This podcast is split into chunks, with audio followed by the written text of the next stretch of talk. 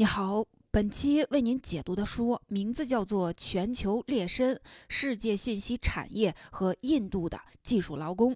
这本书大约二十五万字，我会用二十五分钟左右的时间为您讲述书中的精髓。资本全球化的背景下，资本可以高速的流转，而劳动力是如何被调动和管理的？作者选取的研究对象是印度 IT 业中特有的劣绅现象。也就是通过中介进行劳动力调配的商业体系。虽然研究的是印度，但是本书最大的意图是展示全球化和国际经济关系的联系。作者希望通过对印度现象的观察和反思，更好地理解世界，理解全球化。书名中的“劣绅”一词听起来有点绕口，不过它的构成和我们熟悉的“猎头”一词很像。不同的是，后边跟了一个身体的“身”，英文啊就更清楚了。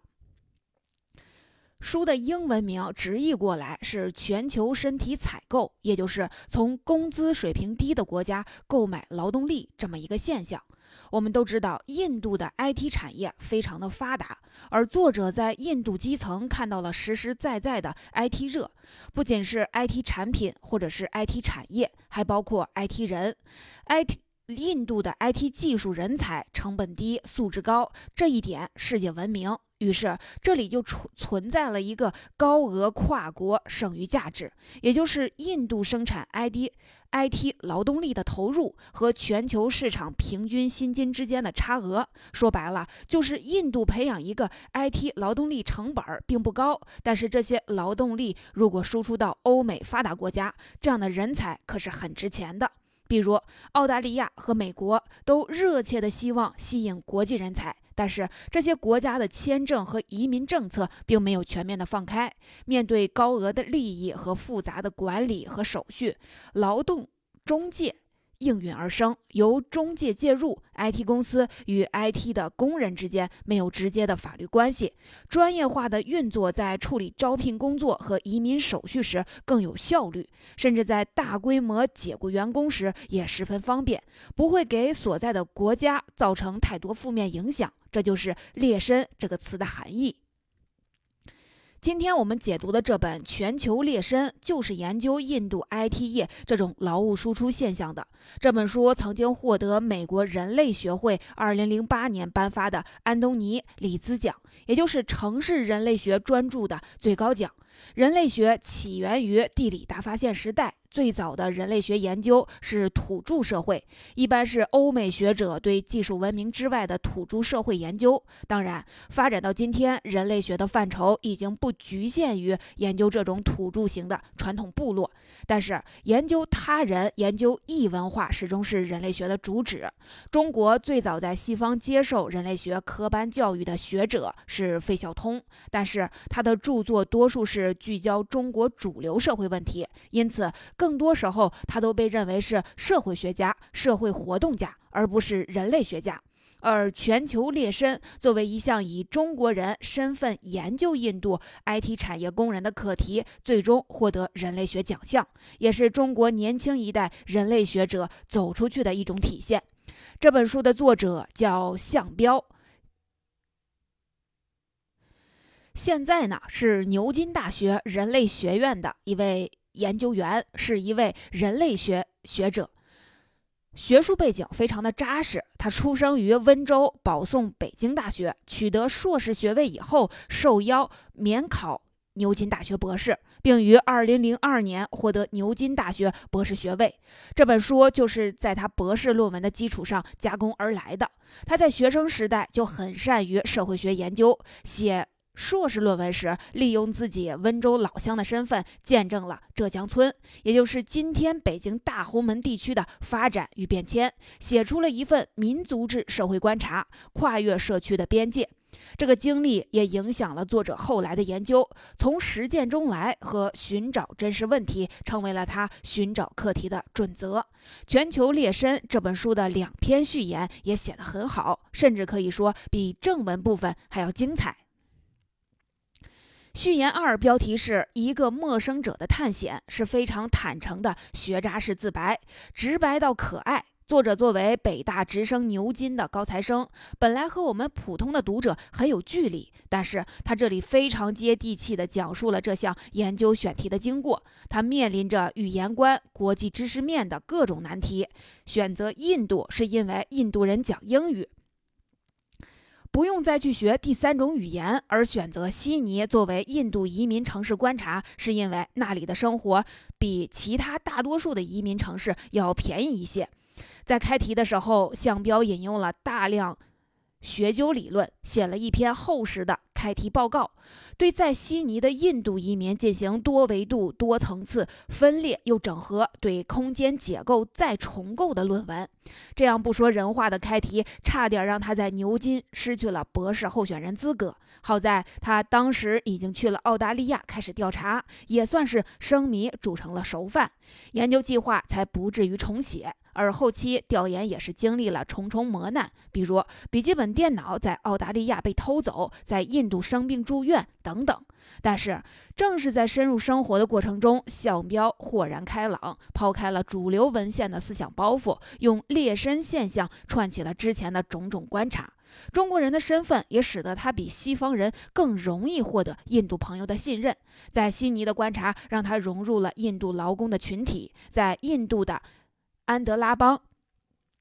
他和等待出国的 IT 专业人士成为了好朋友。基层的生活是全球化的一部分，但有趣的是，他和大众对全球化的想象大相径庭。我们一般认为，全球化之后机会均等，人们通过网络就能实现社会分工，每个人都可以在同一起跑线上合作或者是竞争，种族、肤色、语言的差异不再是发展障碍。不过，向标浸泡在印度基层生活中，见到了大量失业的 IT 工人，越来越沉重的嫁妆负担，农民对子女接受 IT 教育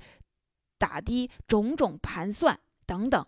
这些原先根本无法想象的事情，让他不得不承认，这也是全球化的一部分。全球化不仅加强了世界的联系，也重新安排，甚至是重新强化了原有社会的不平等关系。而序言一。寻找一个新世界，则讲述了为什么要做一个非中国的研究。一直以来，西方学者研究世界，中国学者研究地方，一般是本国或本地，似乎成了一种套路。发展中国家的学者往往都是地方学者，为本国本族发言，或者是为世界学者提供原材料。而真实的问题，则因为套不进学术框架而被忽略。在目前的中国社会科学界，学术兴趣也依旧集中在中心上。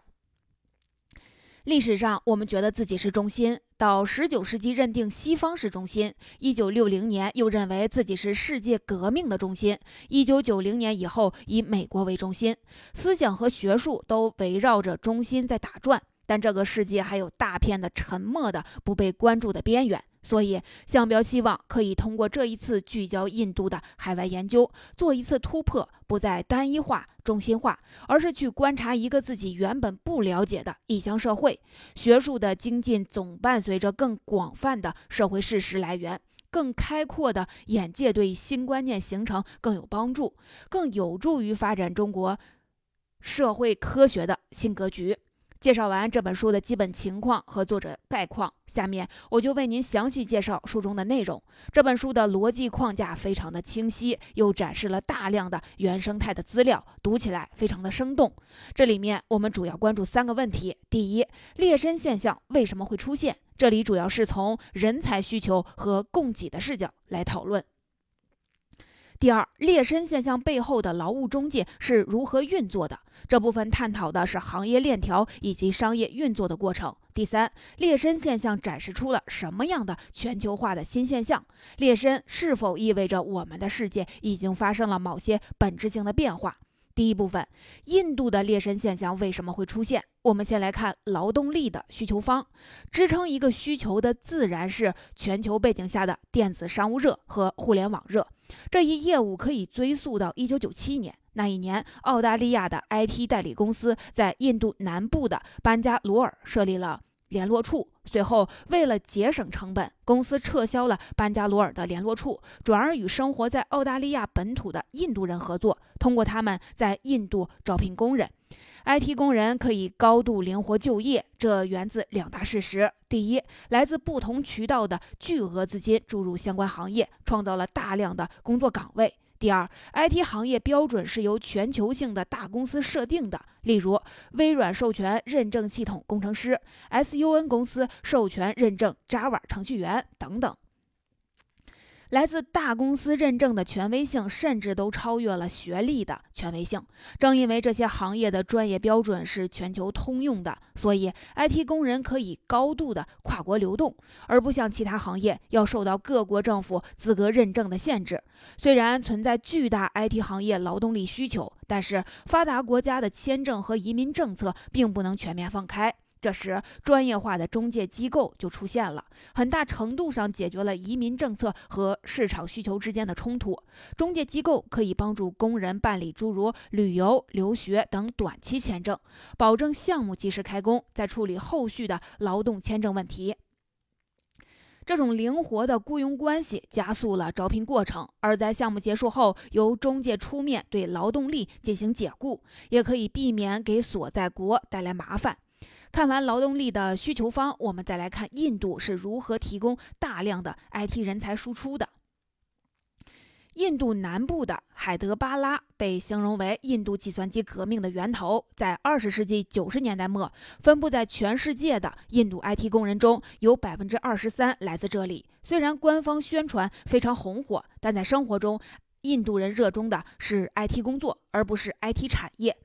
海德巴拉的 IT 行业被主流媒体大肆的宣传，但实际上这里的软件出口比重在不断的下滑，而且 IT 行业吸引到外资量也非常的有限。但 IT 人在海德巴拉已经成为了一个特殊的精英阶层。一九九九。一九九九年，一个新的 IT 毕业生可以在本地一家大公司拿到一万卢比的月薪，而在非 IT 公司，只有顶级工程师的收入才能与之相比。IT 工作意味着高额工资，在海外工作更是如此。所以，印度 IT 工人数量大幅的增长，但 IT 的劳动力的生产也需要长期的大量的投资。海德巴拉的 IT 人是如何生产出来的呢？这是一项当地经济与生活的集体工程。相比发达国家，人才的培养成本在印度这样的发展中国家自然是更低廉的。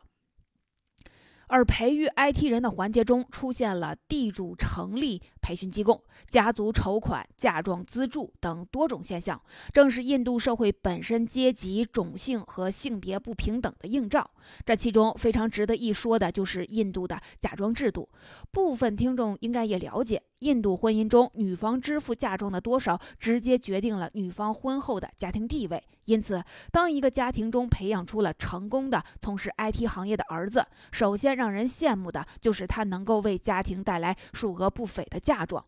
印度文化中又非常偏好年轻新娘，这种情况下，女性很难接受高等教育，又加重了女方用高额的嫁妆来补偿男方的必要。嫁妆被视为对新郎的父母早年为儿子投资的一种回报，最终形成了有钱农家女配城里新郎，本地新娘嫁给海外印度侨胞的典型的婚姻模式。海德巴拉的婚嫁市场还大胆地引入了预售和期货等现代经济学的概念。新娘的父亲看上了哪个男孩子有前途，可以出资赞助这个男孩子的大学学费和出国费用，条件是毕业后必须和自己的女儿结婚。成功的 IT 人不仅带来了高额的嫁妆，他们丰厚的收入和海外汇款也能够帮助家庭中的其他女性支付嫁妆。因此，在部分地区还形成了先嫁女儿后娶媳妇儿的。风俗把所有女儿都嫁出去，意味着家里将来不会再有大的花销，还可以在儿子结婚时对嫁妆进行合理的报价。因此，嫁妆制度成为了 IT 劳动力供给当中重要的刺激手段。除此之外，家族的网络、亲人之间的攀比也会成为印度人投资孩子 IT 教育的动力。海德巴拉在全球劣身的网络中，俨然已经发展成为了劳力生意。地缘协调中心，全球 IT 市场信息和海外移民信息都在这里交换。以上是今天的第一个重点内容：印度的劣绅现象为什么会出现？作为劳力需求方的公司和作为供给方的印度社会又分别是如何响应劳动力市场的？下面我们就来看看劣绅现象背后的劳务代理机构是如何运作的。第二部分，首先呢，来看一下劳动中介在悉尼的发展轨迹。在上世纪八九十年代，很多移民到澳大利亚的印度专业人员，初衷是搞软件开发。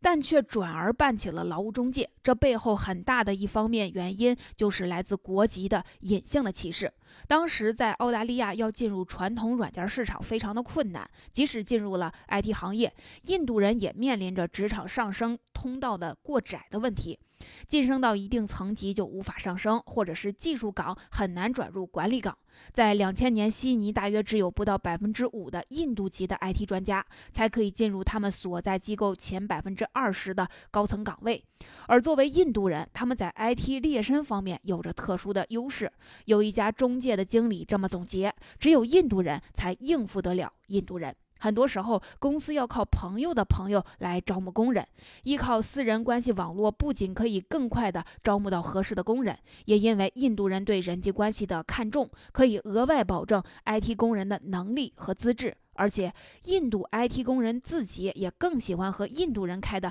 劳务中介打交道，而不是通过澳大利亚的直接中介。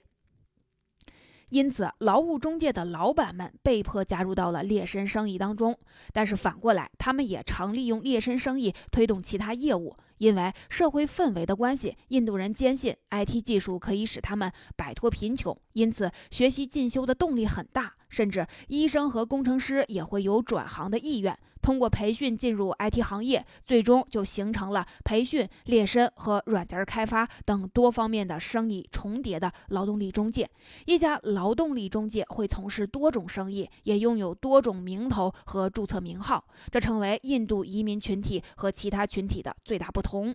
根据一个受访者的估计，印度人在悉尼注册了有一千家公司，但实际上只有四十到五十家是有真实业务的。一方面是为了生意方便，看人下菜碟儿，面对不同需求的时候打出不同的招牌；另一方面也是逃避国家政策管理的一种手段，在跨国的市场上多用与自己有利一方国家的资源。就这样，早期来到澳大利亚的 IT 工人，通过猎身生意打开了市场，由跨国技术员上升到了跨国企业家。那么，劳务中介内部又有着怎样的行业链条呢？其实，行业中也存在着食物链。IT 工人仰仗劳务中介的介绍才能获得工作，而中小型的也是数量最多的劳务中介都需要与大型的中介合作，因为客户资源是被垄断的。因为大公司往往只通过自己指定的大型中介合作，而且有时大型中介还会和政府形成特殊的合作关系。在这条从大公司、大型中介、中小型中介到 IT 工人的行业食物链中，还存在着一个特殊的现象——板凳树。所谓坐板凳指的就是无限期的工作等待时间。向标采访的一个印度 IT 工人把这种情形比喻为航空公司的过度卖票，因为这样即使有人退票，空出来的座位也不会被浪费。而中小中介会过度引进 IT 工人。这样，等到大型中介抛出工作机会，他们就可以随时派送合适的人选，不至于浪费这个机会。通过中介链和板凳数，劣绅生意建立了一个巨大的，但是又高度分工的 IT 人才库存。商业公司可以随时从中挑选和淘汰技术工人，形成这个库存的成本由 IT 工人自己承担。又不会给当地政府和社会造成人才负担。总结完印度的劣绅现象为什么会出现，劣绅现象背后的劳动力中介是如何运作的这两方面问题，我们来看劣绅现象所展示的全球化的新现象：劣绅是否意味着我们的世界已经发生了某些本质性的变化呢？第三部分，尽管猎绅系统使得印度的 IT 工人们可以在全球化市场上自由就业，但在他们心目当中，世界永远变成了一个无国籍、无边界的自由世界。全球化背景下形成的猎绅体系，其实是 IT 工人们仔细比较不同国家的状况，并利用国别差异寻求自己利益的过程。在全世界的猎绅业中，美国成为了 IT 人心目当中。当之无愧的圣地，美国的薪水几乎是澳大利亚的两倍，也有更多的晋升机会。但是，并不是人人都能去美国。与之相比，澳大利亚的市场相对平稳，工作福利好，也相对容易获得永久居民的身份，因此就成为了 IT 工人闯荡世界的跳板和退路。而新加坡和马来西亚就是印度 IT 工人进入全球劳动力市场的战略性门户。这两个国家都有很。强调 IT 产业的发展，地理位置也近，也就成为了那些暂时对自身和世界还不太有信心的 IT 工人们的实验场。在全世界的猎身业中，美国是中心，澳大利亚是临时根据地，新加坡和马来西亚是试验场，而印度则是 IT 人才的初级生产基地。这样的情形很好的契合了世界体系理论中核心国家、半边缘国家、边缘国家之间的动态关系。在这本书问世之前，人们普遍会认为是印度人民的英语优势和发达的高等教育带来了印度 IT 人才的竞争优势。但向彪用他的研究表明，在这个所谓的印度 IT 奇迹中，还有一个不常被大家讨论的劣绅现象，为行业提供了发展所必需的人力资源。如果没有人力中介这种非正式的行业组织，海外的那部分的 IT 公司无法得到廉价的数量工人，印度国内的大公司也会丧失一部分宝贵的人力资源和海外经济投资。印度 IT 行业表面上的发达和成功，在一定程度上是各个层次不平等带来的副产品，包括宏观层次上的国际经济秩序和印度本国社会经济结构的不平等，中间层次上的大公司和小公司之间的不平等，以及微观层次上的劳动力内部关系的不平等。这些严重的不平等，使得从全社会吸收吸出的。剩余价值集中到了 IT 人才这样一个人数有限的精英群体中。不过，抨击劳务中介和劣绅体系并不是本书的目的。对于印度来说，尽管劣绅加剧了社会本身的不平等。但至少给部分社会部门带来了新的发展活力。更有讽刺意味的是，对劣绅业批评最多的人，反而是那些从中受益最大的发达国家，比如美国和澳大利亚等国的工会。他们强烈的谴责劣绅，认为大量的技术移民降低了 IT 部门的工资水平，增加了当地的工人失业率。但是我们无从知晓，如果没有劣绅体系，IT 行业的总体水平是否真的会大幅提高？如果取消劳务中中介，很有可能是弊大于利，或者根本不可行。IT 行业的劳动密集型的特征，如果没有劣绅带来的额外的巨大的劳动力储备，这一行业很有可能无法快速发展。面对全球化的趋势，我们无法做出非黑即白的诊断。全球化发展格局带来了诸多问题，但是也带来了新的发展机会。作者向标的意图还是在于展示这种图景。他的这份研究把印度内在的社会结构和全球化的资本主义联系在了一起。在列申这个案例中，全球化体现为不断加剧的资本和劳动力的跨国流动，而这种流动的方向在很大程度上是由既定的国际关系。所决定的，而全球化的另一个重要的特质就是世界上的不同群体，无论是受益者还是牺牲者，无论是自愿还是被迫，都因为全球化而空前的联系在了一起。没有人能阻挡这一趋势，全球化就是在这样由空前复杂和多元的互动构成的。